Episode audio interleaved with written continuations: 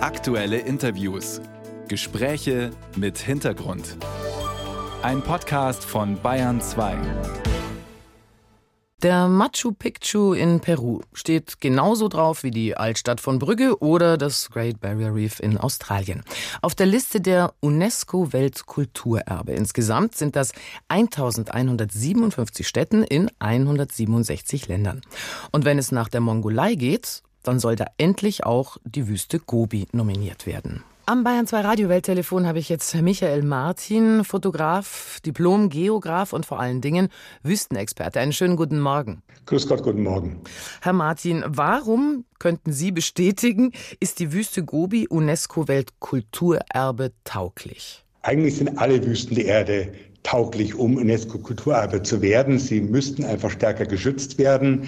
Die Gobi ist, möchte man sagen, eine ganz normale Wüste und von daher unterstütze ich das auf jeden Fall, diesen Antrag. Aber man müsste wirklich alle Wüsten der Erde unter Schutz stellen. Leider werden sie bis heute rigoros ausgebeutet und zerstört. Wobei man ja jetzt als Normalsterblicher denkt, in der Wüste Gobi können ja gar nicht so viele Menschen leben. Es sind wohl offensichtlich ein paar wenige Mongolen und Nomaden natürlich, die da durchziehen. Wer schädigt diese Wüste? Ja, das sind vor allem chinesische Minen, chinesische Infrastruktur, die dort aufgebaut wird. Die Chinesen haben hier sehr starke wirtschaftliche Interessen und die sogenannten IMAX, das sind so eine Art Regierungsbezirke in der Mongolei, werden jetzt alle mit Teerstraßen erschlossen, um an die Minen, um an die Bodenschätze heranzukommen. Mhm. Insofern wird schon Sinn machen, dieses Gebiet unter Schutz zu stellen. Ob das dann wirklich auch was bringt, ist natürlich eine ganz andere Frage. Ich wollte gerade fragen, würde uns das helfen, wenn es Weltkulturerbe, UNESCO-Weltkulturerbe ist, dass die Chinesen dann keine Straßen mehr teeren? Schützen wir damit? Ich, ich glaube nicht. Das hat man in Namibia gesehen Seen, wo im größten Nationalpark Afrikas einfach auch gnadenlos Uran gesucht wird. Letztendlich sind die wirtschaftlichen Interessen immer stärker, aber immerhin ist es ja ein Zeichen, wenn sowas versucht wird. Jetzt kann man sich vielleicht auch die Frage stellen, dass wenn wir weltweit ja eigentlich gegen die Folgen des Klimawandels kämpfen, der ja auch zu Versteppung und der sogenannten Desertifikation führt, ja, also dass Wüsten sich ausbreiten, dass es eigentlich interessant scheint, ausgerechnet eine Wüste als schützenswert zu erachten. Ich vergleiche das immer mit einem Fluss. Wenn ein Fluss in seinem Bett bleibt, da ist was Gutes. Wenn der Fluss über seine Ufer tritt, dann haben wir eine Überschwemmung. Mhm. Und so ist es auch mit den Wüsten. Die Wüsten sind die größten Naturlandschaftszonen unserer Erde. Ein Drittel der Landoberfläche unserer Erde sind Wüsten.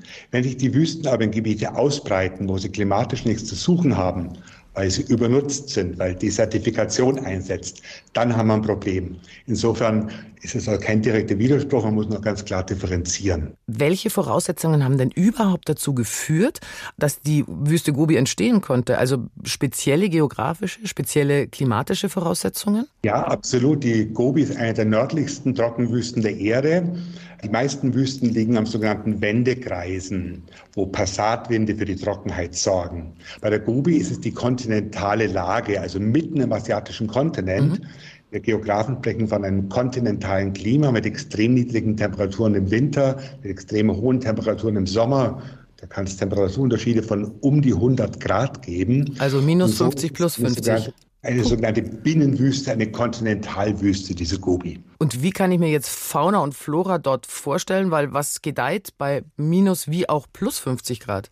Gut, die Flora ist per se natürlich sehr reduziert, mhm. nur sehr fleckenhaft, einzelne Vegetationsinseln, das ja auch das Kriterium für Wüste überhaupt ist. Und was die Fauna betrifft, wir haben dort ja die letzten Wildkamele der Erde, alle Kamele weltweit sind ja domestiziert. Also es gibt nur noch 300, 400 Wildkamele. Die finden sich in der südlichen Mongolei, in der Gobi. Es gibt die Regionen, wo es wilde Pferde hat.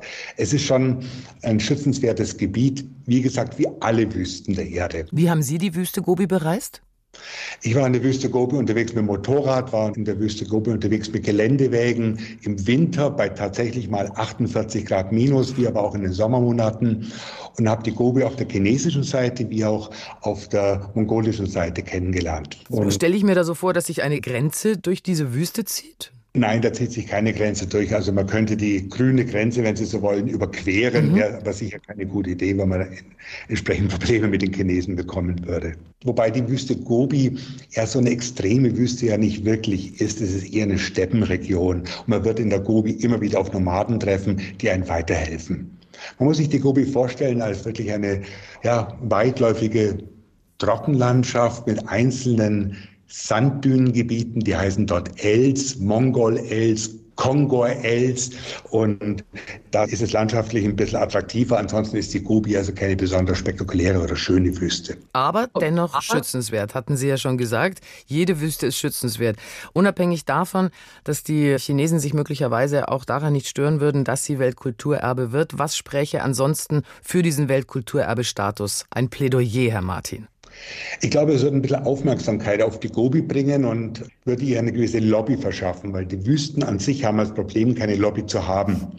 Über die Zerstörung der Regenwälder wird viel gesprochen zum Glück und es regen sich viele Leute darüber auf. Es wird dagegen gekämpft und die Wüsten, die sehen wir einfach als jene Region, wo wir unser Öl, unsere Bodenschätze herhaben. Und dabei sind die Wüsten so wertvoll, so sensibel und sind ein Teil der weltweiten Natur und damit per se schützenswert. Im August 2023, also in diesem Monat noch, soll die Entscheidung fallen, ob die Nominierung kommt oder nicht. Ich danke Ihnen für den Moment jedenfalls ganz herzlich. Michael Martin, Diplomgeograf und Wüstenexperte, heute Morgen im Bayern 2 Gespräch. Danke sehr. Tschüss, wiederschauen.